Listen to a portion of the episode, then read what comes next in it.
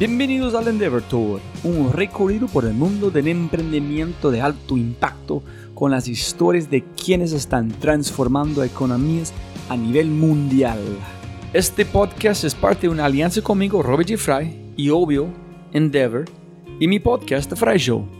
En mi podcast yo exploro los modelos mentales más creativos e innovadores de América Latina a través de conversaciones alucinantes este episodio es una reproducción o modificación de un podcast anterior con uno de mis invitados. Puedes encontrar el podcast original en Spotify, iTunes, Google y la mayoría de las aplicaciones de podcast, solamente buscando The Fry Show.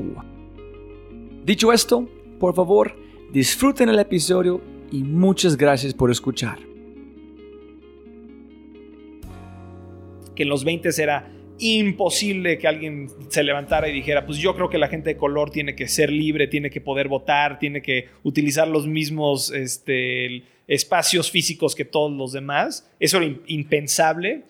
Eh, yo te diría que hace 10 años, antes de que existiera Bitcoin, era impensable que alguien se levantara y dijera, hay que crear una nueva, una nueva moneda que se pueda utilizar completamente alrededor del mundo que las empresas más grandes de tecnología en el mundo estén detrás de ella y que tenga el, un reach más grande que cualquier banco central tiene hoy en día porque, porque pues sí. Entonces, eh, es interesantísimo que hoy en día eso ya es parte del discurso público, ¿no? Y, pero ¿cómo funciona cuando la gente empieza a usar este Libra y quieren vender, pero necesitan tener Bitcoin? Pero dice comprar a alguien, pero la gente solamente está aceptando la libra, cómo es esta transacción, cómo las dos blockchains conectan. Entonces, es igual de yo estoy comprando algo de en dólares que, pero yo quiero comprar pesos, como algo en pesos, ¿no? Entonces, permite convertirlo, cuál es el valor de este libro, cuál es el valor de mi Bitcoin en hacer interacciones este que puede comprar, ¿o no? O, sea, em, mira, Libra se anunció hace tres días, entonces hay, yo creo que todavía hay muchas cosas que se tienen que definir muy bien. Lo, que mejor está definido hasta este punto es más o menos cómo funcionaría este blockchain, quién lo operaría, este, la, visión de la moneda. Yo creo que hay muchas preguntas todavía hoy eh, abiertas. No está operando todavía. La, el red, la meta es que empiece a operar el próximo año, en, en algún punto el próximo año entonces, no, no, no, no, tengo muchísimas respuestas. No sé si la gente hasta de Facebook tenga muchas respuestas o la gente de la Asociación de Libra tenga muchas respuestas. Me imagino que muchos más respuestas que yo tendrán. Pero, pero lo que sí creo que es fascinante es simplemente la validación a la tecnología, al espacio y al concepto. Creo que la validación al concepto es importantísima. Posiblemente allá es donde está equivocado con el tratando de entender es si estoy buscando entender algo que es algo que no es, es un concepto. Estoy tratando de entender un sistema que es imposible, tiene que ver cómo este sistema está interactuando con otros sistemas. En el, con Bitcoin en cripto hay miles de conversaciones de como 100 conceptos diferentes. En cada interacción es una cosa completamente diferente. Entonces, tiene que hablar como sobre el concepto, no algo, ¿no? Es más allá. No es algo que quieres entender. Es como más como una filosofía menos de, menos de algo. 100%. Sí, sí, no, de acuerdo. Es una, es una filosofía. ¿Cómo llegaste a Bitso entonces? ¿Cómo arrancaste este? Para la gente escuchando que fuimos a... Este... Mira, la historia es... La historia es... Em, escuché de Bitcoin, eh, me, me, apasionó, me apasionó, se lo comenté a muchos amigos. Cuando venía a México antes de que existiera, yo vivía en Estados Unidos, antes de que existiera Bitso, le decía a la gente, le pagaba a mis amigos en Bitcoin y les enseñaba cómo se utilizaba. Sí, sí. sí. Este fue cuando estás estudiando economía ya en Stanford antes. Eh, no, fue después de Stanford y fue entre, o sea, yo, yo, yo, estudié economía y ingeniería en sistemas computacionales en Stanford. Luego trabajé en, una empresa en Silicon Valley que se llama Quantcast, cuatro años. Que es marketing con AI. Exactamente y luego dos años de la maestría. Y yo creo que fue, yo, yo aprendí de Bitcoin cuando estaba trabajando en Quantcast. Y, y, entonces durante ese periodo, como que del periodo de Quantcast y la maestría, cuando venía a México y venía a mis amigos, a mi, a, mi hermana, le decía, te voy a pagar en Bitcoin. Y le pagué en Bitcoin y, le fascinó que le pagara en Bitcoin porque se apreció mucho.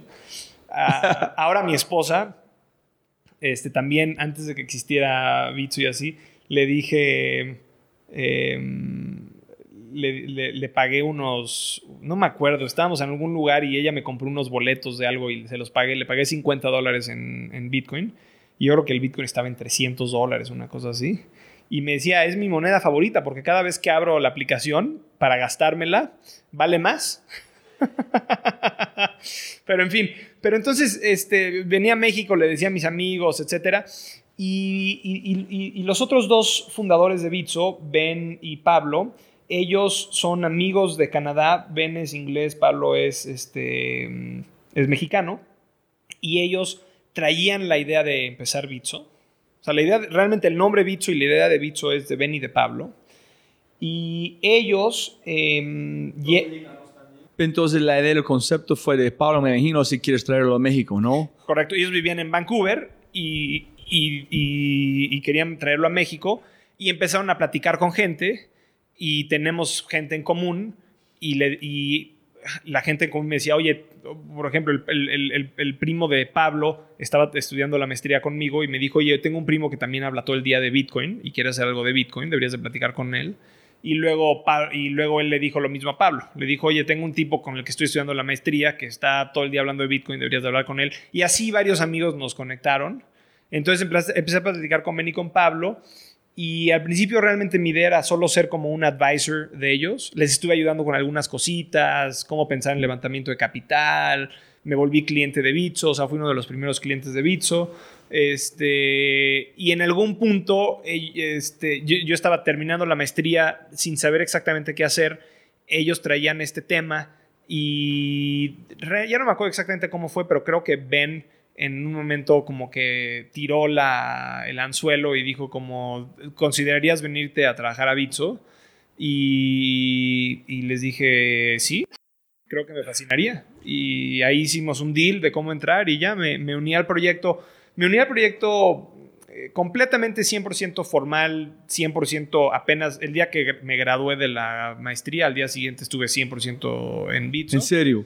So, estás en Harvard, todavía hablando de este, en ya, el momento que terminó, estoy 100% allá. El momento, de hecho, es interesante porque no fue planeado, pero el día de mi graduación de la maestría, firmé los documentos porque fue una transacción interesante la de, la, de cómo me uní formalmente a Bitso porque invertí un poquito de dinero en la empresa y, este, y, y, conseguí a otro inversionista que es DCG, que es uno de nuestros inversionistas más importantes, que invirtiera en la empresa. Entonces fue como todo un deal en donde este, ya me incorporaba yo tiempo completo y DCG entraba con nosotros. Entonces el día que firmamos todo ese papeleo fue el día de la graduación. De hecho, lo firmamos en la mañana, lo mandé por fax y luego ya de ahí me fui a la, a la graduación. Fue como pero, pero estuve trabajando como que una, no sé un año, pero por lo menos seis meses, mucho más, como un año, este, pero los primeros seis meses muy poquito y los últimos seis meses un poquito más.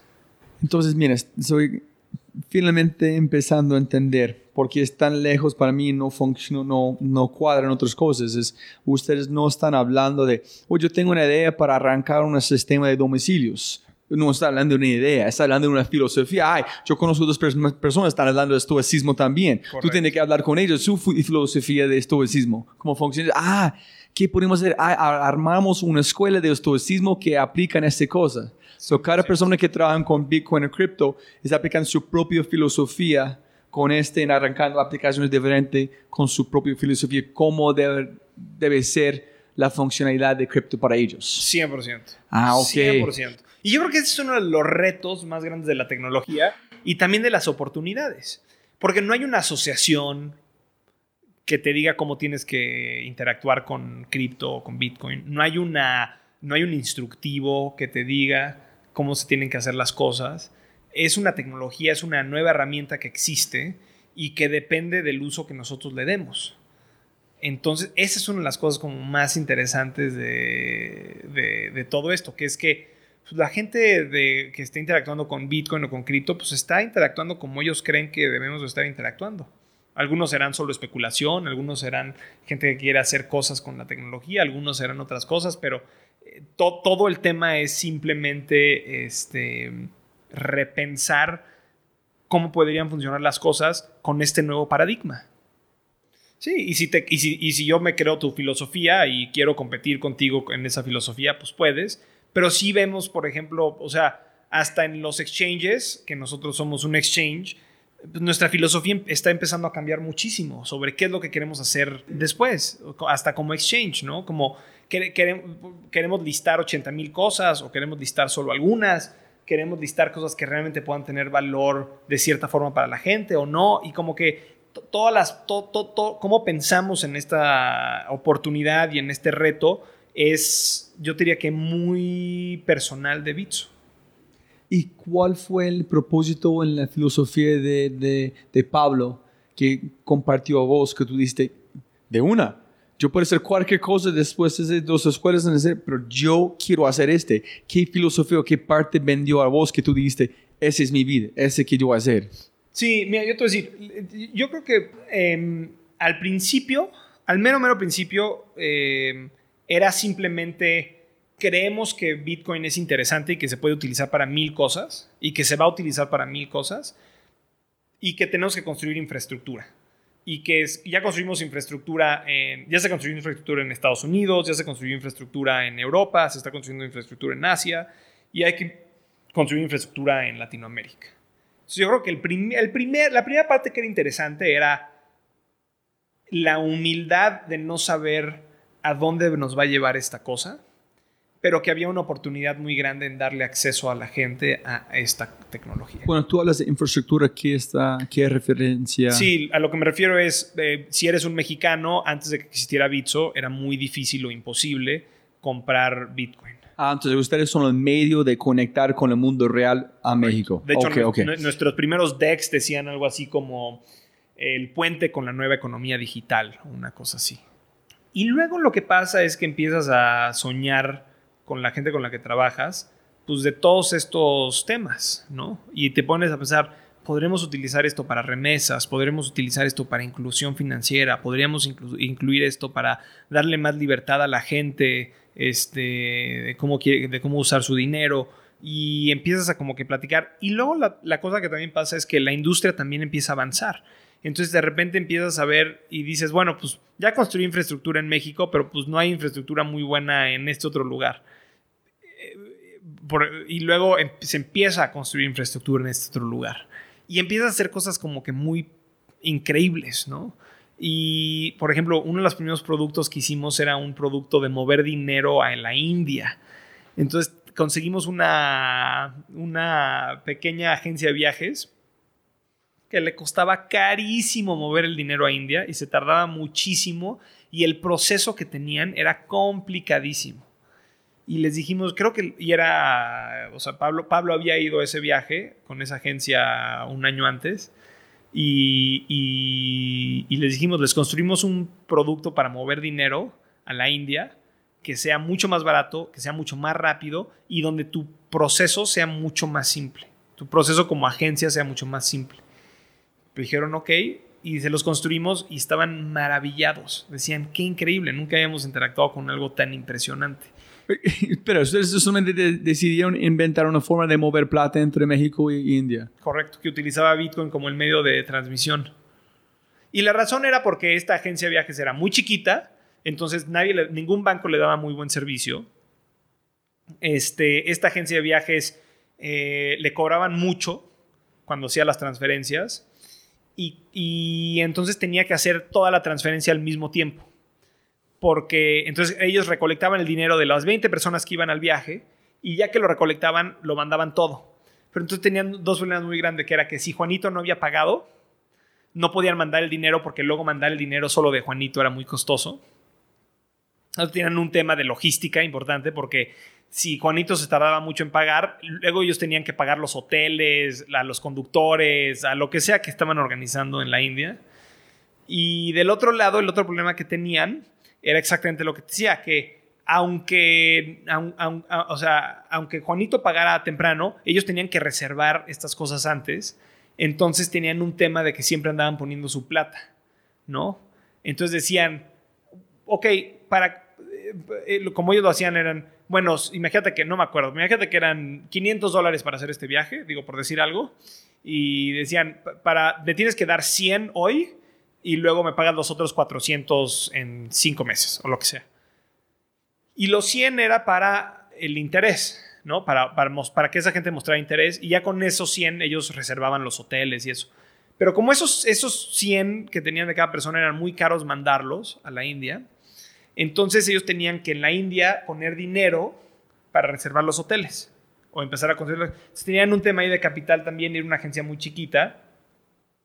Y entonces lo que nosotros les construimos era una cosa que cada que una persona pagaba los 100 dólares, se movía instantáneamente a rupias a la India, a costos súper chiquitos. Y luego, cada vez que este, y luego cada vez que alguien pagaba los otros 400, se movía. Entonces ya si Juan no te había pagado, ya no era tan importante porque sus 100 dólares ya los habías movido para allá. Ya con esos 100 dólares habías cubierto los primeros costos de, este, de reservar las cosas. Y mientras los otros, el dinero de las otras personas iba llegando, lo ibas moviendo para allá para pagar todos los costos adicionales cuando te acercabas al, al viaje. Y en cambio, si, si Juan al final de cuentas por un tema personal, de liquidez, de lo que tú quieras, se, echaba para atrás del viaje, ya no tenías este tema donde la gente de la India te decía, me urge el dinero, me urge el dinero, y no lo podías mandar porque Juan te decía, te voy a pagar mañana, te voy a pagar mañana, ¿no? Y, y esos fueron los primeros proyectos y fue impresionante ver el valor de esta nueva tecnología comparado con el mundo financiero tradicional, en donde esta gente pagaba una locura, creo que pagan como el 10% para mover el dinero, o sea, imagínate que perdías el 10% solamente en, este, en mover la plata. Y, era porque es un cliente muy chiquito, hacen un viaje una vez al año para 20 personas, no es un cliente importante para el banco, ¿no? Para ninguno de los bancos. Puso las reglas todo iguales. Nadie tenía reglas diferentes ni costos diferentes, fue igual para todos. Y la complejidad de simplicidad. Súper simple, súper simple. Y todo era automático, ¿no? Y era, o sea, fue súper... ¿En cómo terminó todo? No, digo, la agencia hizo algunos viajes y utilizaron eso y hoy en día creo que estamos construyendo eh, muchos mejores productos para hacer transacciones entre países mucho más fáciles que utilicen esta tecnología. Hoy en día, por ejemplo, este, estamos viendo muchísimo crecimiento en remesas utilizando criptomonedas y eso es súper interesante porque es cuando ya empiezas a ver que la tecnología realmente le empieza a dar un beneficio real a la sociedad. Y no solo es un tema de especulación, no solo, solo es un tema de idealismo, no solo es un tema de concepto, es un tema real, es un tema de esta gente está recibiendo más pesos por cada dólar que sus familiares les están mandando. Y eso es eh, realmente el poder de esta tecnología, ¿no? Y a donde realmente queremos ir. No, imagínese la razón que es muy chistoso que finalmente llega a México yo aprendí español. La primera vez que yo hablé fue con un restaurante. Yo fui la única persona capaz de hablar con las personas lavando platos. Entonces yo empecé a ser amigos con todos los mexicanos en los Estados Unidos. Jugué como está jugando un equipo puro mexicano, que nadie han graduado, todos han cruzado al desierto ilegal, sí, todo trabajando tres trabajos, enviando la plata. Me imagino perdiendo un montón de plata enviándolo. Es una locura. Es la gente que más duro trabaja. Y, la, gente trabajando duro enviando con, con Bitso no estás perdiendo plata. Entonces, de su trabajo, su valor para su familia, se generan valor a las familias a través de esta gente no durmiendo, sacrificando cinco años de su vida para, para solamente tener un poquito de mejor vida aquí. es una locura. Yo, cuando vivía allá, este, también, es impresionante. Tú veías cómo la gente batallaba. O sea, aparte, eh, una de las cosas, yo me acuerdo muy bien. Un día estaba mm, trabajando, cuando estaba trabajando en Quantcast, y la persona que limpiaba los pisos este, que obviamente era, era mexicano, se acerca, porque nos llevamos bien, y se acerca y, y me pusimos a platicar, y pues platicamos siempre en las noches, y, este, y me dice, oye Daniel, me da muchísima pena, pero te podría pedir prestado este, 200 dólares. Y le digo, sí, Julio, claro que sí, pero ¿por qué o qué? Me dice, mira, te los voy a pagar, no, no, te, no lo dudes. Me dice, lo que pasa es que me cuesta, mucho me cuesta mucho dinero mandar dinero a México. Entonces siempre trato de mandar 300 dólares para que ya el costo se amortice, o sea, se divida entre más dólares. Porque creo que tenía un costo fijo como de, este, como de 15 dólares, creo que era lo que le cobraban. Entonces me dice, entonces ahorita me habló mi esposa que tenemos una urgencia para los utensilios de de, este, de mi hija, de, utensilios escolares de mi hija, Entonces, em, pero si yo solo mando ahorita los 50 dólares que tengo, entonces pues se me van a comer 15 de esos 50 dólares solo en la transacción. Y se me hace que es muy caro. Entonces te quería pedir prestado 200 dólares para mandar 250 y luego ya te pago yo a ti los otros 200. Cuando, cuando me paguen a mí, que me van a pagar la, el próximo lunes. Pero es que a mi hija le urge comprar estos utensilios. Y yo decía, Imagínate que necesita 50 dólares de utensilios escolares la, niña. Este. Y, y, que vivimos en un mundo en donde hoy en día la esposa le puede mandar un WhatsApp y decirle, oye, me urge esto. Este. Pero que mandarle dinero es carísimo. Y yo en ese entonces, la verdad que este eh, o sea, estaba empezando a ver el tema de Bitcoin, entonces era como, no, había manera de utilizar Bitcoin para esto en ese entonces todavía, pero obviamente creo que fueron las incepciones de todo esto. Es, tenemos un sistema tradicional financiero que es caro, que es lento, que es ineficiente y donde realmente otra vez cambiando los conceptos y repensando el, rompecabezas, creo que podemos construir muchísimas mejores em, soluciones. Y imagínate, no estás enviando plata Estás pagando por alguien hacer un proceso, por alguien pueden usar plata que tú ya tienes. Entonces, Correcto. no estás enviando nada, estás pagando un proceso para alguien poder sacar plata. 100%. Entonces, solamente estás pidiendo plata para alguien tiene permisión sacar la plata que ya tienes en que entonces, 100%. Estás tomando completamente ventaja a la gente en necesidad. 100%. Qué mierda. Sí, no hay otra manera de decirlo. No hay otra manera de decirlo. Y es impresionante. Y ese, es donde viene con tu abuela.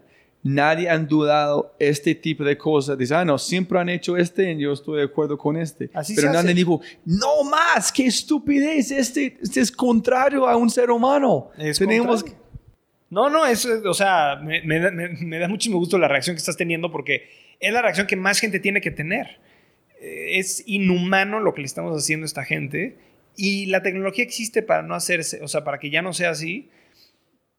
Pero de todas maneras tenemos reguladores que están cuestionando esto, gente que no quiere que esto avance. O sea, el, el, valor real para la sociedad es enorme, es enorme y es innegable. Pero yo, yo pienso que es, es, uno de los problemas que es tan complicado para entender, es, es exponencial. La gente no son capaces de pensar exponencial.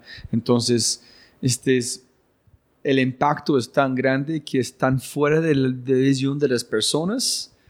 Yo no sé cómo aterrizar que, imagínense, tiene que explotar su mente, derretir todo su cerebro para, para un punto donde es, es, un, es la luz, ¿no? Es, que es algo que es, no, no es una luz, es, es ya enfrente de su cara, pero es invisible. Es como un escotoma, que es un blind spot que la gente tiene que decir, miren, ¿en, oh, serio? La nueva realidad. Ok, Pablo vendió la idea, como tú dices, de una, Harvard, contrato ya, 100%. ¿Ya tenía plata en versión o están haciendo todo ustedes desde cero con sus propias manos o tenían... No, no, no.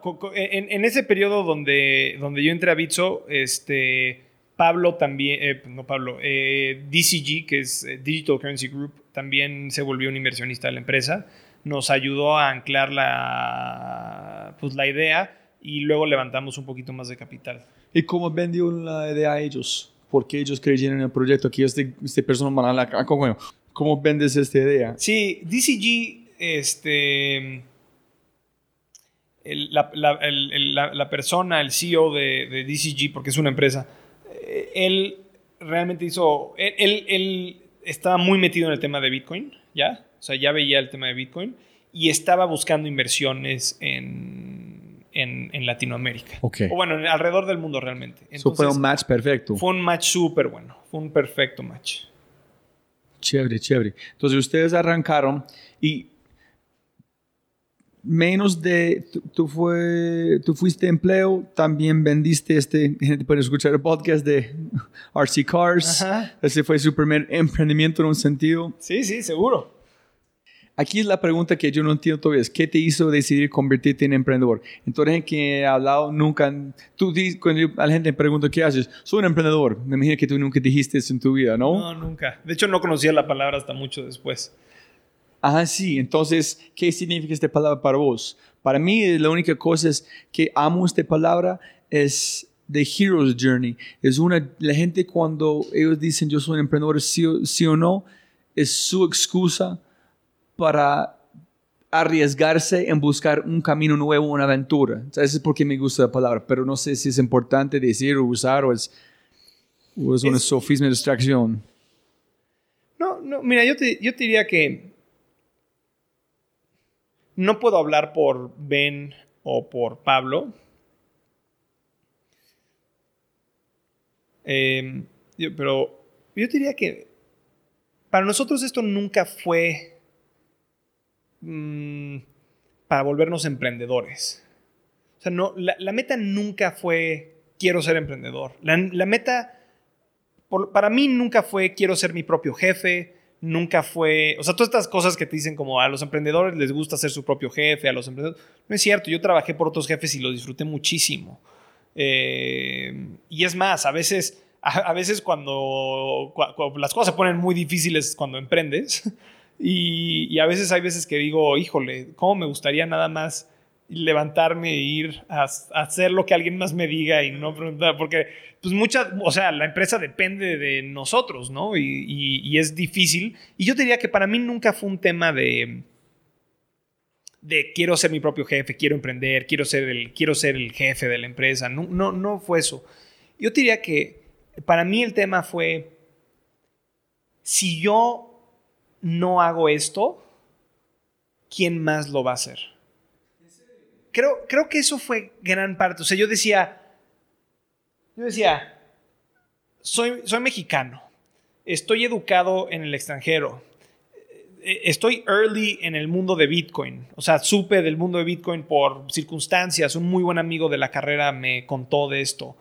Em, estoy en un punto en, mi vida en donde estoy acabando un ciclo con la maestría y tengo que encontrar algo nuevo que hacer. yo decía, no hay mejores condiciones. Nunca voy a tener una oportunidad así en mi vida. No estoy casado, no tengo hijos, puedo tomar un riesgo estúpido, porque yo creo que, yo creo que la, definición de un emprendedor es un idiota que está realmente dispuesto a tomar un riesgo estúpido. o sea, porque es, enorme el riesgo que tomas con estas cosas. Pero hay mucho para hablar sobre este. Para mí no es el riesgo, es no intentar. Porque si tú... Bueno, 100%. Porque si lo ves voz de su percepción de Harvard y Stanford, me imagino que a través de su grupo rodeando, tiene una percepción más amplia, que es como ese es porque entendiste el mundo de dónde van con Bitcoin, con cripto. Estoy en un momento perfecto, estoy en este punto de inflexión, en esta curva de exponencial y dos tuviste algo para su país que nadie más está haciendo. Entonces, si yo no hago este, ¿quién más van a ayudar a mi gente? ¿Quién más van a saber esta gente de estos costos estúpidos? ¿Quién más van a decir, no tenés que tomar agua del otro como fuente? Toma en el mismo lugar. No usa baños diferentes. Todos usamos el mismo. 100%. 100%. O sea, estoy 100% de acuerdo. había un riesgo enorme de no hacer esto. Sí. Sí, sí, 100%. Lo dijiste muy bien. Yo, yo, yo creo que fue súper importante eso. Pero, pero y en mi cabeza siempre era esto e, es, el, es una súper oportunidad, es un súper momento, es un súper, este, o sea, no, no, yo espero que se me presenten muchas oportunidades en la vida, pero siempre pienso que si nunca se me vuelve a presentar una vida, una, una oportunidad en la vida como esta, fui extremadamente este, suertudo de estar en el tiempo correcto, con los socios correctos, este, en el lugar correcto para tomar un riesgo grande y hacer algo que nunca, o sea, que, y hacer algo que ha sido, digo, Bitso ha sido súper exitoso, hemos crecido muchísimo, creo que tenemos una ambición muy grande y queremos seguir creciendo muchísimo, pero, pero sí, pero sí ha sido un, sí ha sido, o sea, ha sido un reto enorme, pero ha sido muy mágico también. Sí, ese me imagino. El reto, y es, es, es muy chévere también con que haces con, en, su, en tecnología en este mundo de Bitcoin, es con una empresa normal tiene cambios, ellos pueden modificar muy rápido en tiempo real, pero los cambios que pasan en su mundo son saltos cuánticos en un sentido, ¿no? No, es, no es cualquier cambio en, en, como algo que pasa en su mundo, es, es reinventar todo en su mente, conceptos, Público. Y, y luego la otra cosa que es un reto para nosotros eh, es que tenemos que constantemente volver a repensar estas cosas. O sea, la industria y la tecnología está cambiando y todo el tiempo estamos repensando. O sea, ¿qué, qué otra cosa? ¿Cómo tengo que repensar esto? ¿Qué- Los, las- los supuestos que tenía hace seis meses siguen siendo válidos. ¿Qué cosas están pasando que debería estar viendo? Hay un, cho- hay un chorro de cosas que valen mucho la pena como realmente este, sentarte a ver si... Me gusta mucho escribir, entonces trato de escribir eh, mis supuestos, my assumptions. Entonces lo- los escribo y, y trato de cada cuatro o seis meses volverlos a leer y es impresionante cómo, cómo cambias, ¿no? Cómo vas cambiando todo el tiempo. Me imagino que tú eres un fan de Charlie Munger o no. Me gusta mucho. Sí, en su, en su libro como eh, de Charlie Munger's Almanac. Ese, ese cambio en mi vida pensando en modelos mentales. Correcto. En ese es que tiene, entonces, ese es que es Bitcoin en cripto, es un modelo mental, no es algo. En tiene que cambiar, colgar más información, aplicar biología, física, colgar más cosas, ¿no? Sí, Ok. de acuerdo. ¿Cuál, eh, ¿Cuál fue la señal que te dijo que este negocio iba a tener éxito? Mm. No sé, no sé. Otra vez, un, alto, o sea, creer mucho en la tecnología. Eh, yo creo que había, eh, yo creo que habían muchas señales cuando lo pienso. Eh, o sea, las, las primeras universidades empezaban a dar cursos de Bitcoin. Yo empecé el Bitcoin Club en Harvard y yo pensé al principio que me lo iban a negar y no fue fácil, pero lo aceptaron. Eh, o sea, me, me dejaron. ¿Por qué van a negar? Pues, es que esto es súper interesante y lo estamos platicando en la empresa y lo hemos platicado en este, en este podcast un poquito, pero este tema de cuáles son los temas, o sea, este- este concepto de cuáles son los temas que puedes utilizar en el discurso público em, y cómo la ventana de cosas que pueden, que son aceptables en el discurso público, cómo va cambiando. Yo siento que en 2014 creo que era cuando empezábamos a hablar de esto en, en Harvard, o sea, cuando empezamos a presentar la idea en Harvard de abrir el club, híjole, nos decían, oye, pero es que esto no es utilizado solo por criminales. Esta tecnología no es solo para lavar dinero. Esta tecnología este, eh, se utiliza para comprar drogas en Internet. O sea, como que a Harvard le daba miedo tener un Bitcoin Club porque no sabían si la tecnología iba a migrar a ser algo solo 100% utilizado por gente mala. Entonces fueron algo más político. Claro. Sin era- embargo, si ellos pueden ver la parte buena, tienen que poner cuidado para ellos diciendo, oye, si gente sabe que Harvard tiene un Bitcoin Club, la gente van a pensar Harvard está ayudando como la gente más pila a ser criminales o entender el mundo criminal. un- eh, o sea, son conversaciones que tuvimos que tener y argumentos que tuvimos que hacer de cómo, por qué pe- pensábamos que esto era mucho más importante que eso. Y hoy en día ya, hoy en día ya es como muy aceptado que, bueno, sí hay estos riesgos, pero hay, un hay mucha gente buena que está tratando de construir arriba de estas tecnologías. Este, y, y- y hay ya hay mucho discurso público alrededor y ya es mucho más aceptable y creo que son las cosas en las que esta cosa del libre está ayudando mucho. Em, pero entonces, eh, pero empezaban a ver estas, estas señales, yo te diría. Pero, pero yo te diría, más que, yo nunca supe si iba a ser un buen negocio. Eh, ¿No? O sea, obviamente, en, bueno, déjame, déjame repautar lo que dije. Obviamente siempre pensé que era una muy buena oportunidad. Sí, buen momento, buen negocios, Buen compañeros, buen socios, todo. etcétera.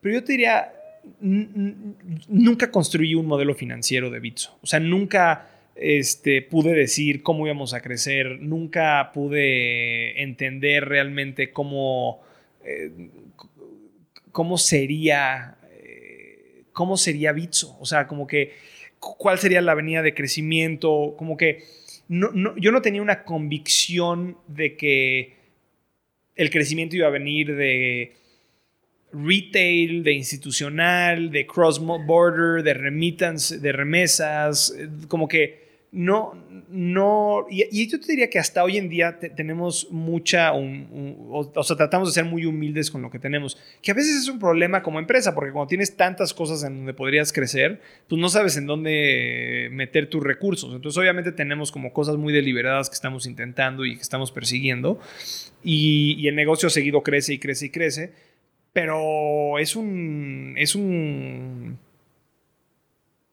es un tema bien difícil pero no sabes cómo raro en la disonancia cognitiva de que tú dijiste es estamos arrancando una empresa de plata en un sentido, pero no tenemos ni idea de cómo hacer un negocio.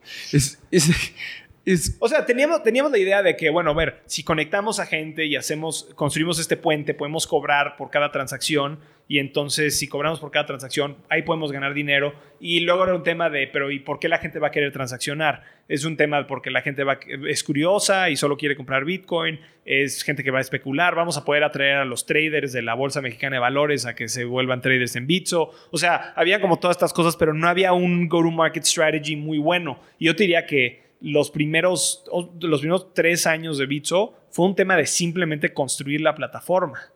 No, en este, en este también está más validación sobre una filosofía. Correcto. Es cuando arrancamos, sí es plata, pero no fue de la cosa este, fue de la filosofía alrededor de la tecnología, no la cosa que es el Bitcoin tal cual. Eso es solamente una consecuencia de usando la tecnología para mejorar la vida de otras personas. De acuerdo, 100%. Ok. Eh, aquí la pregunta que harías diferente si empezaras de nuevo, pero Freddy Vega me dijo, no, mejor pregunta a la gente qué, hicieron bien desde los principios. Em, yo creo que hay, ciertas cosas que hicimos muy bien. Yo creo que una de ellas fue que alineamos ciertas visiones muy, muy, muy bien. Por ejemplo, en 2014, 2015, pues no había regulación de criptomonedas en casi ningún lugar del mundo. En 2014 se empezó a hacer la regulación, la primera regulación en el mundo de cripto que fue en, en Nueva York y luego empezaron a surgir otras cosas. Pero nosotros lo que tratamos de hacer fue Em, desde el principio alineamos y dijimos, a ver, eh, lo que estamos haciendo es algo que en el mundo tradicional está altamente regulado, o sea, proveer servicios financieros, manejar el dinero de la gente. Entonces hay que tratar de hacer esto de una manera en donde sigamos el espíritu de la ley. Em, y, y, alineamos muchísimo ese concepto. Entonces te voy a decir ejemplos muy fáciles de cosas que hicimos que, que, otros exchanges alrededor del mundo no hicieron y se metieron en problemas, pero nosotros agarramos... Crypto exchange. Sí, crypto exchanges. Entonces nosotros agarramos y dijimos como, a ver, la gente para comprar criptomonedas nos manda dinero a nosotros y entonces tenemos pesos de los clientes y estos pesos de los clientes luego se intercambian por bitcoins, ¿no? Pero esos pesos, y cuando se intercambian, pues ahora ya esos pesos son de alguien más, son de la persona que vendió bitcoins en la plataforma. Nosotros agarramos y dijimos, esos pesos tienen que siempre estar separados de los pesos que nosotros tenemos como empresa. Para no convertirse en un banco, en tener riesgos de este cosa ilegal de manejar plata, ¿no? Y, también, correcto, y también para nunca utilizar los fondos de los clientes sin querer. O sea, si lo, si lo tienes todo en la misma bolsa y tú tienes que pagarle a un proveedor, pues tú puedes agarrar y decir, uy, pues voy a utilizar un poquito de la bolsa de mis clientes igual y no se dan cuenta. Igual y ahorita esos pesos que tienen, igual y alguien más los compra y algo así, igual y no se retiran por un rato, porque hay gente que está compra, vende, compra, vende, compra, vende. Entonces, igual y podemos hacer algo ahí al, respecto. Sí, que digo, los bancos así operan. Los bancos utilizan por definición el dinero de las personas, pero tienen permiso y regulación al respecto. Eh, si, es buena o no es buena la regulación es otro tema, pero por lo menos ahí. So ustedes separaron completamente. Nosotros separamos eso, ¿no? Completamente. Eso son es el dinero de los clientes, nunca lo vamos a tocar, tanto como en cripto como en pesos, y eso es 100% de los clientes.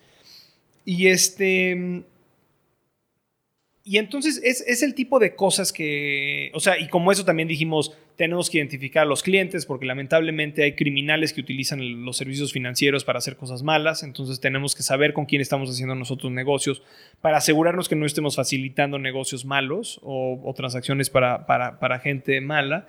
Entonces, como que alineamos ciertas cosas que nos han ayudado a tener una visión clara como equipo. Yo creo que eso es algo que mucha gente no hace. Y cuando, cuando yo pienso en todo lo que hemos hecho como Bitso, este tema de alineación en los temas en donde nos sentamos y los platicamos y nos pusimos de acuerdo, han sido muy buenos para la empresa y hay algunos temas que nunca nos sentamos y no platicamos hasta mucho después, que si lo hubiéramos hecho antes, eh, yo creo que nos hubiera ayudado muchísimo. Entonces, una cosa que yo le diría a los emprendedores es que cuando están empezando, con, especialmente cuando tienen socios, em, yo creo que es bien importante que se sienten con sus, con sus co-founders a realmente discutir muchos de los temas de visión y tratar de escribirlos.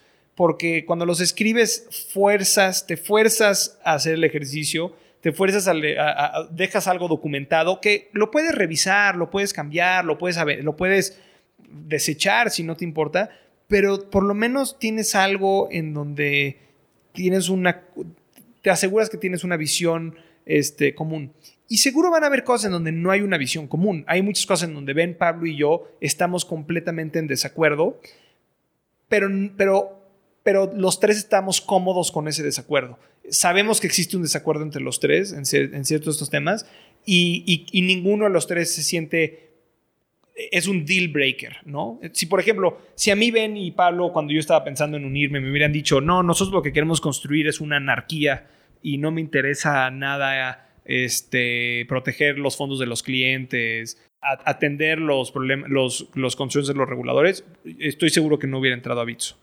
Al revés, ellos traían eso completamente en la mira también. Parte de la cultura. E, exacto, entonces empieza a volver cultura. Entonces, eh, yo creo que otra cosa que, que hicimos muy bien y que nos ha ayudado muchísimo es construir un framework para tomar decisiones.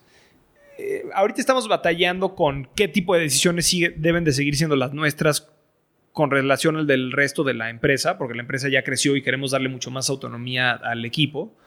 Pero sí hay una parte de eh, decision making que nosotros hemos hecho entre los tres, en donde hemos decidido qué tipo de cosas tiene que ser decidido entre nosotros tres. Y eso nos ha ayudado a darle velocidad a ciertos temas, porque eh, cuando tienes agreement entre los tres, estás tomando una decisión o muy obvia, muy bien, o muy obvia, muy mal.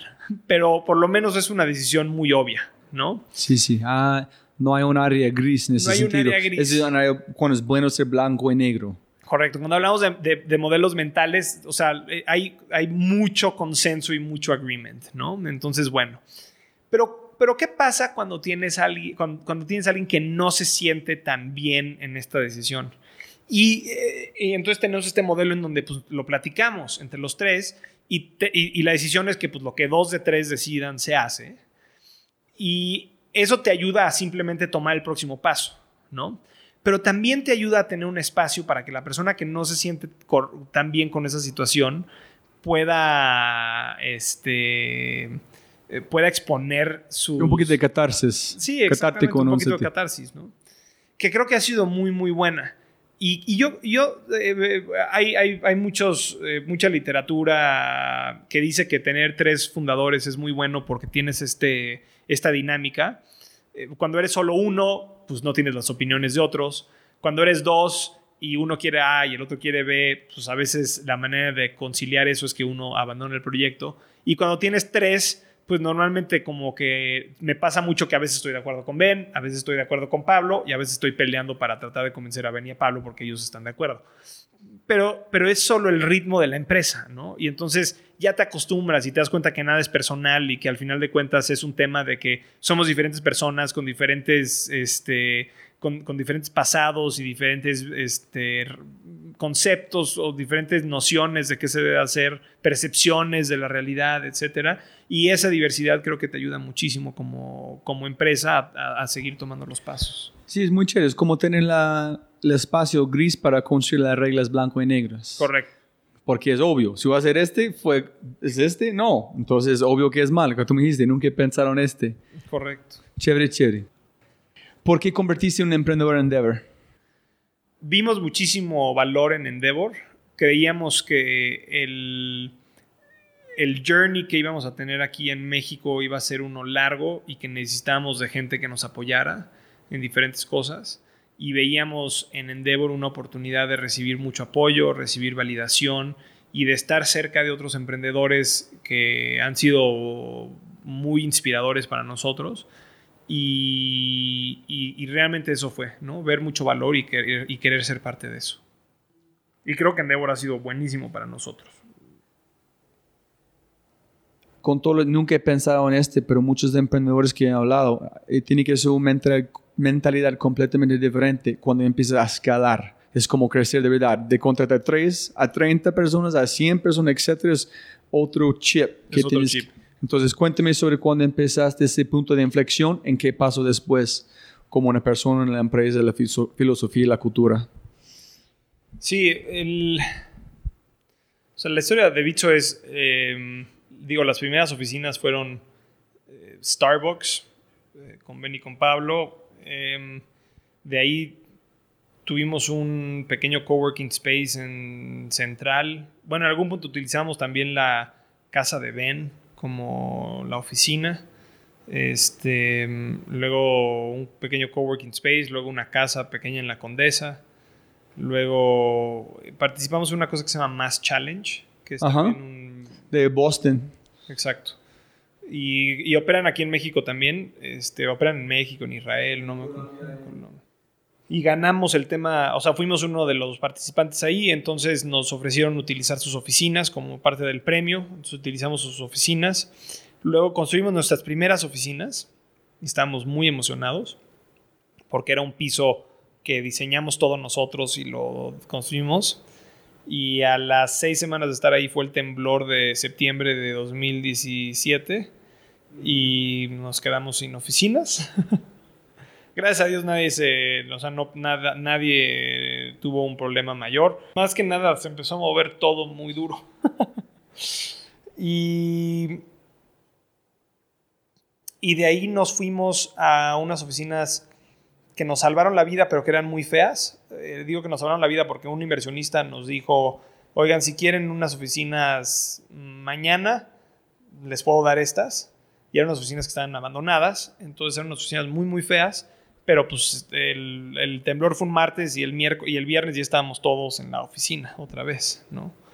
Em, entonces nos ayudó muchísimo a, pues a, levantarnos otra vez, ¿no? Porque es bien duro cuando pierdes las oficinas. Y digo, fue un momento muy duro para, para México en general, ¿no? Entonces, miércoles y jueves mucha gente estuvo ayudando eh, alrededor de la, pues alrededor de la ciudad, a donde se necesitaba ayudar.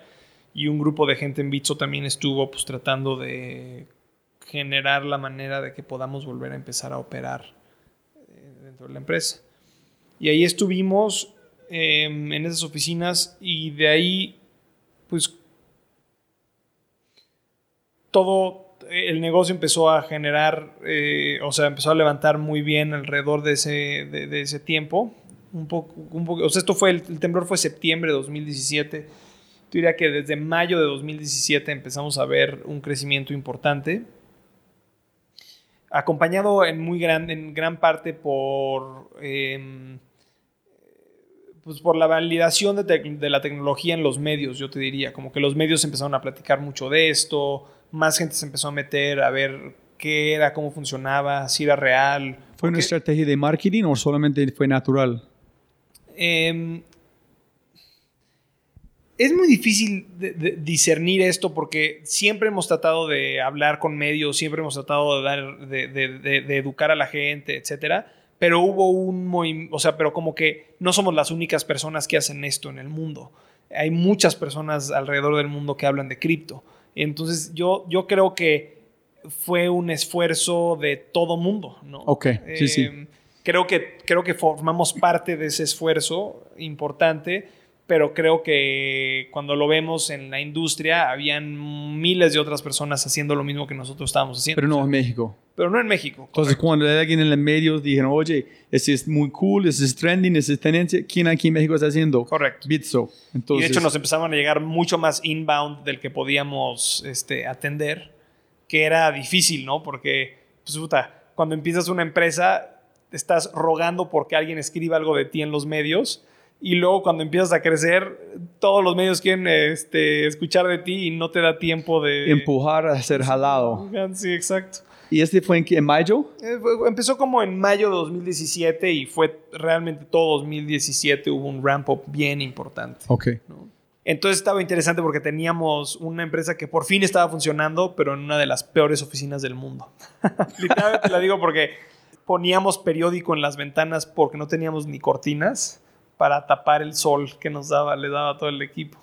¿En serio? Sí, y luego les enseñaremos las fotos. Este, pero bueno, en fin, el caso es que eh, y luego pues empezamos a construir estas oficinas y, han, y hemos estado muy contentos desde que nos mudamos aquí.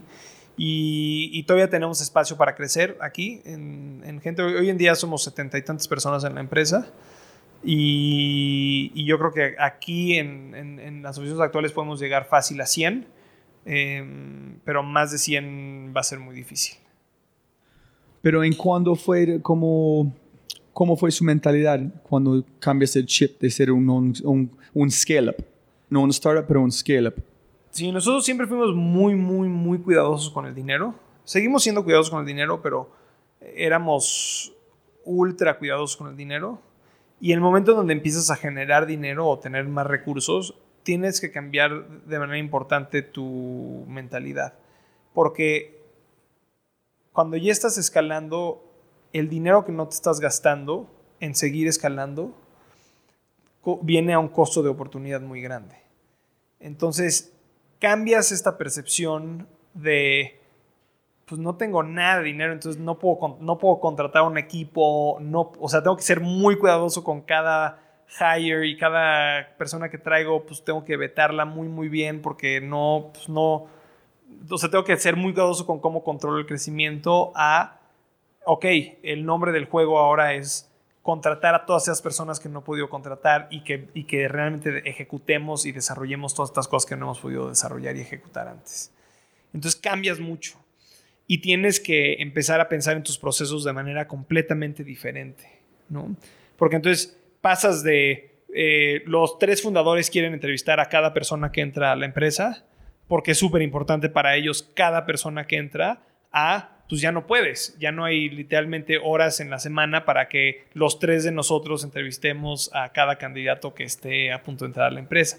Y empiezas a repensar cosas, ¿no? tienes que reacomodar muchísimas cosas. Em, tienes que empezar a, a ponerle mucha atención a temas como cultura, porque de repente cuando eres, cuando eres muy chiquito tienes mucho control sobre las cosas que le dices a la gente que está alrededor de ti y la gente como, está, como es tan chiquito el equipo absorbe tus cualidades y tu cultura porque eres el líder de la empresa. Cuando de repente empiezas a crecer y ya, ya no son cinco personas, sino son 50 personas, pues ya hay gente con la que no involucro, ya no interactúo con eh, día a día, ¿no? Y esa gente empieza a absorber eh, patrones de comportamiento de otras personas y si no eres deliberado con tu cultura, pues empiezas a tener esos offshoots extraños donde de repente la gente empieza a hacer cosas en tu empresa que pues nunca quisiste que nadie hiciera, ¿no? Entonces, por ejemplo, nosotros este, promovemos muchísimo la diversidad, ¿no? Cuando eres cuando eres muy poquitas personas, puedes asegurarte que, por ejemplo, tus procesos de promoción, tus procesos de evaluación, tus procesos, pues realmente diseñarlos de una manera donde no hay mucho, donde, trates de eliminar por eh, los biases eh, de manera importante.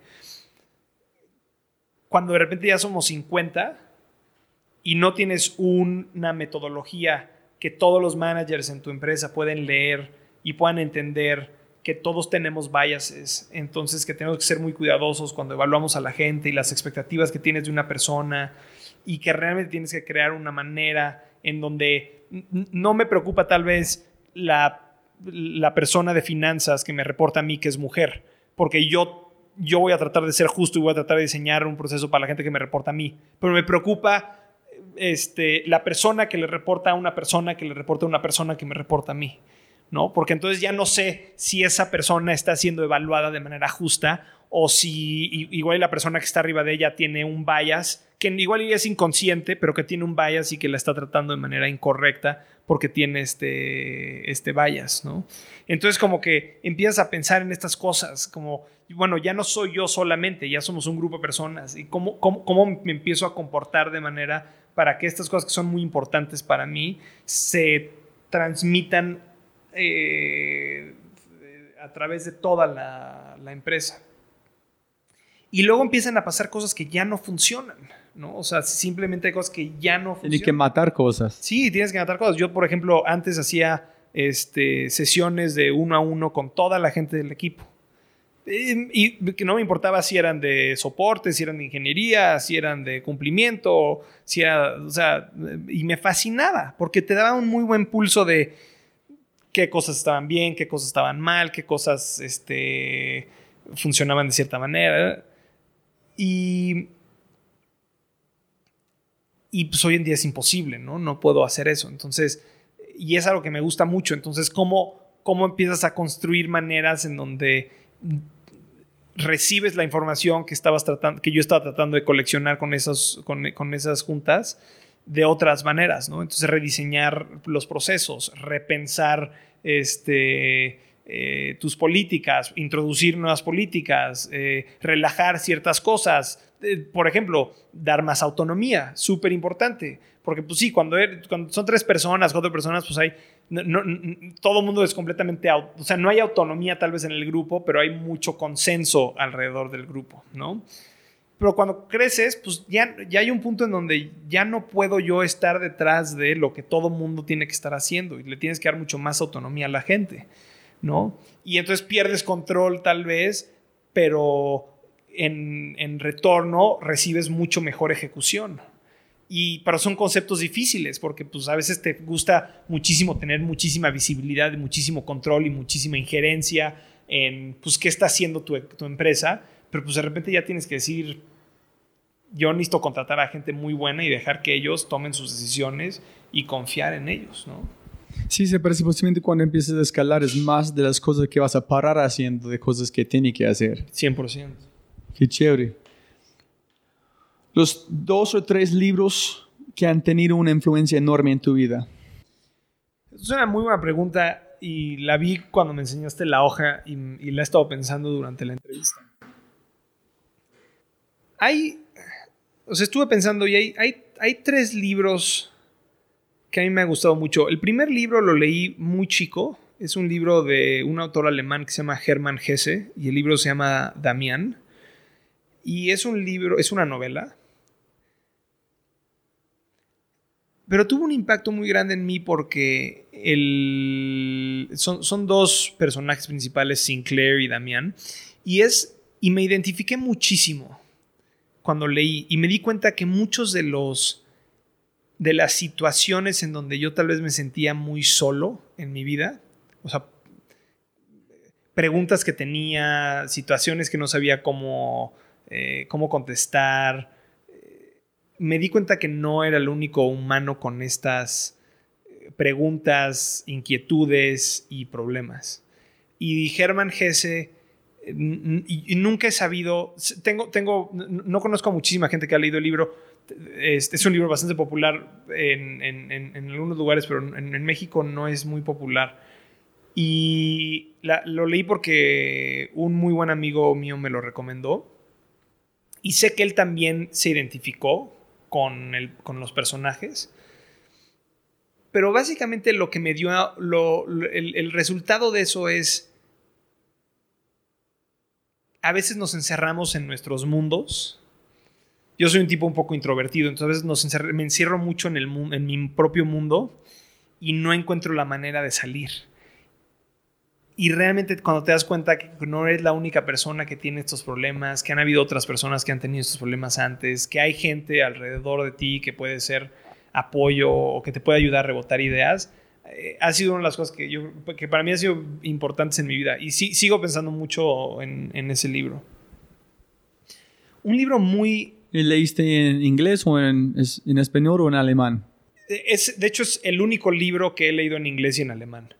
Este, lo leí primero en inglés porque no lo podía conseguir en alemán en México, pero luego viví en Alemania un periodo y en Alemania lo compré en alemán y lo volví a leer. ¿Fue mejor en alemán? Mm. ¿O la traducción fue tan buena que no perdiste? yo creo que la atracción fue muy, muy buena y definitivamente no sentí que el libro...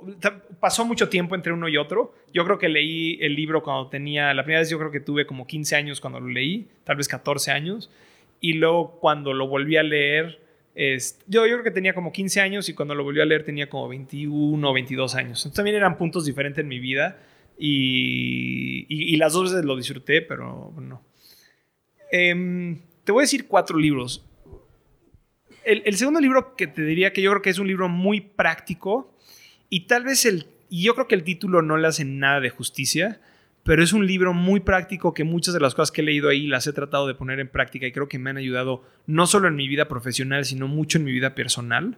Es un libro que se llama The Seven Habits of Highly Effective People. Ese libro está recomendado todo el tiempo en este podcast. Ah, sí. Este es un excelente libro porque es muy práctico. O sea, tiene eh, parte, el, part, parte como el, el journey de una persona en estos siete pasos y te da cosas en cada uno de estos pasos muy, muy prácticos y, y, realmente son cosas que me han ayudado a pensar mucho el día a día de cómo hago las cosas. Y otra vez, no solamente en la parte profesional, sino también mucho en la parte personal. Eh, hace unos días estábamos teniendo una plática con todo el equipo y, por alguna razón estábamos platicando de temas eh, de cómo tener discusiones difíciles con gente o, cómo, cómo... Ah, no era, era como cómo mantener la compostura cuando estabas muy enojado, ¿no? O sea, y era, el contexto ahí era, pues que igual y alguien que te reporta hace una tontería y le quieres gritar como loco porque hizo una estupidez, ¿no? Y hay un, en este, y yo le estaba, le estaba diciendo al equipo que en este libro había leído este concepto de, se llama Keep, eh, Begin with the End in Mind, que básicamente es antes de que hagas cualquier acción, piensa en, en dónde quieres acabar. Y entonces yo lo decía y les decía, por ejemplo, en mi vida personal, en mi matrimonio, pues obviamente me enojo con mi esposa muchas veces. A veces pasan cosas que yo esperaba que ella hiciera una cosa y no la hizo, se le olvidó y ahora tenemos que, hacer, tenemos que pagar más por el gas. Y entonces, y cultura diferente. Y cultura diferente. Y digo, entonces, obviamente me ha pasado muchas veces que a veces quiero explotar y decirle a mi esposa, ¿cómo no hiciste eso? Y obviamente no soy un humano perfecto y hay, ha habido veces que he explotado. Pero lo que te dice este concepto es, piensa en realmente qué, en dónde quieres acabar, ¿no? En dónde quieres terminar. Y yo no quiero, cuando me enojo y quiero decir algo, pues mi meta no es divorciarme, mi meta no es este, hacer sentir mal a mi esposa. Mi, mi, meta realmente es solucionar, o casi siempre solucionar el problema y asegurarme que esto no pase otra vez. Y entonces el contexto que tomas o la, la manera en la que reaccionas eh, es muy diferente, ¿no? Porque en vez de gritar y hacer sentir mal a otra persona, puedes decir, imagínate que hubo un retraso en el pago de algo y ahora tenemos que pagar más, pues entonces es muy simple, ¿no? Como no deberíamos estar pagando más por estas cosas, ya pagamos por muchas cosas, este, ¿qué podemos hacer para que esto no vuelva a pasar? ¿Cómo te puedo ayudar yo a ti para que la próxima vez que tú tengas que hacer este pago no se te olvide? O sea, como que hay un... Eh, hasta, hasta puedes pasar de un problema a una oportunidad para hacer tu relación todavía más fuerte. Y digo, ya me, me clavé muchísimo en este libro, pero tiene muchas cosas muy específicas que creo que son este, muy accionables, ¿no? O sea, son muy prácticas. Otro libro que me ha ayudado mucho es, eh, es un libro de, este, que se llama How Will You Measure Your Life? De Clayton Christensen. De Clayton Sí, ese libro es espectacular aplicando innovación a la vida real. Correcto. Yo, yo hice con mi esposa, pero no funcionó tan bueno. Ella llegó, está bravo conmigo, está lavando platos, y ella está bravo conmigo, dice, ¿Cuál es the job to be done? ¿Qué, qué, qué estás pagándome por tu esposa? Cuéntame. Obviamente no los platos. ¿Qué, qué quieres con la cosa? ¿Quieres yo palo haciendo este? ¿Quieres que cuéntame what is the job to be done? Why am I your husband? A ella no le gustó este, pero bueno, pero pero creo que es un libro muy bueno porque este te ayuda a, a poner otros otra vez estos modelos mentales a ciertas cosas y a pensar realmente en, este, en las cosas que son importantes para cada uno de nosotros, ¿no? Y que a veces pensamos que ciertas cosas son importantes, pero a veces no son importantes para nosotros, sino para la gente alrededor de nosotros. Y cuando realmente pensamos en qué es lo importante para nosotros, puede ser que actuemos de maneras muy diferentes, ¿no? ¿Tú hablaste con Clayton cuando estabas en Harvard? Sí, tuve la oportunidad de cuando, cuando yo estuve ahí, él, ya no da clase em, porque tuvo un, un, stroke, un infarto, y entonces le cuesta trabajo hablar. Eh, pero pero el, el, trabajo más famoso de Clayton es, estos, o bueno, lo resume en estos dos libros que se llaman The Innovator's Dilemma y The Innovator's Solution, que también son muy buenos, pero eh, diferentes. Pero también habla de Job Subidon, etc. Y hay una clase en, en, en, la escuela de Harvard que se llama BSC, Building Sustainable, no sé qué, Enterprises. Eh, y, todo viene de las teorías de Clayton Christensen. Y entonces él cada semestre va y da, o sea, una de las clases las da él. En, todas las. Entonces tuve ahí la oportunidad de platicar con él y luego tuve la oportunidad de ir a su, a su oficina una vez a platicar sobre un tema muy específico eh, de Bitcoin, em, como tratando de pensar si Bitcoin, si podíamos aplicar alguna de las teorías de disrupción a Bitcoin y, y la verdad que fue bastante interesante. ¿Qué dijo? No, fíjate que más que meternos al tema de Bitcoin, nos, metemos, nos metimos mucho más al tema de las teorías en sí. O sea, ¿Cuál es una decepción? Eh, ¿Qué funciona antes? Correcto, o sea, como que me, está, me, ayudó más bien a entender las teorías un poquito más en vez de si le aplicaban bien a Bitcoin. Luego escribí un ensayo de Bitcoin este, para esa clase y, y, todavía estoy esperando a que esto funcione mejor para poder irme, con, con el profesor y decirle, ¿viste? ¿Viste cómo sí? Em,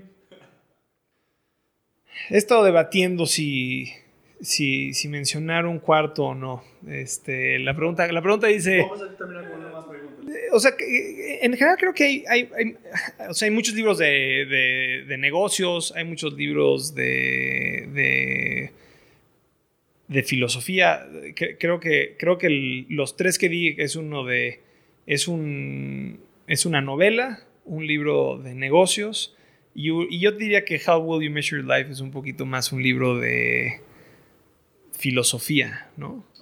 Creo que tal vez este, The Seven Habits of Highly Effective People es de filosofía también. Si pudieras poner una cartelera enorme enfrente del aeropuerto de El Dorado con un mensaje gigante, a mí no, El Dorado es de Colombia, en Bogotá, aquí en, Juárez. en, aquí en el aeropuerto internacional de México, ¿qué mensaje vas a poner? Qué buena pregunta y qué difícil pregunta. Em, es interesante. Em, yo creo que nos beneficiaríamos mucho como, sociedad si más gente entiende estos conceptos. Y, pero me está costando trabajo encontrar un anuncio que, que podamos, o sea, algo que pueda poner que realmente le intriga a la gente, ¿no? O sea, cuando, cuando haces lo de don't be evil y, can't be evil, pues obviamente todo mundo que trabaja en Google que sabe de don't be evil, pues eso le va a causar muchísima curiosidad. Estoy tratando de pensar en la analogía de la gente que llega al aeropuerto de la Ciudad de México como qué les puedo poner para que realmente entren a su a su a, a leer de esto, ¿no? Pero yo creo que yo creo que algo bien importante es el concepto de dinero está cambiando. Si va a ser exitoso este cambio o no, pues creo que la moneda sigue en el aire. Pero por lo menos nuestra, o sea, la percepción de mucha gente de qué es y cómo podría ser el dinero está cambiando. Y yo creo que hay una oportunidad enorme en entender cómo estos nuevos conceptos de dinero nos pueden ayudar a nosotros a hacer nuestro día a día mejor la gente, la cantidad de clientes que vemos que utilizan la plataforma para cosas increíbles como mandar dinero, recibir dinero, pagarle a sus empleados en diferentes partes del mundo. O sea, cuando vemos todo lo que utiliza la gente en la plataforma es realmente excepcional y emocionante. Y, yo creo que hay una oportunidad de que mucho más gente entienda cómo se está redefiniendo el dinero. Entonces, ¿cuál sería el mensaje? repensar el concepto de dinero, dinero es un concepto. Sí, tal vez algo así como, ¿alguna vez te has preguntado por qué 20 dólares valen 20 dólares? Ah, sí, sí, sí. Bueno, es una pregunta menos de una frase. ¿Cómo hago hacer esto y no? Una pregunta. Sí, entonces como que alguna vez te has preguntado por qué 20 dólares valen 20 dólares y, y quién decide que 20 dólares valen 20 dólares y has explorado diferentes maneras de ver el mundo, learn about Bitcoin.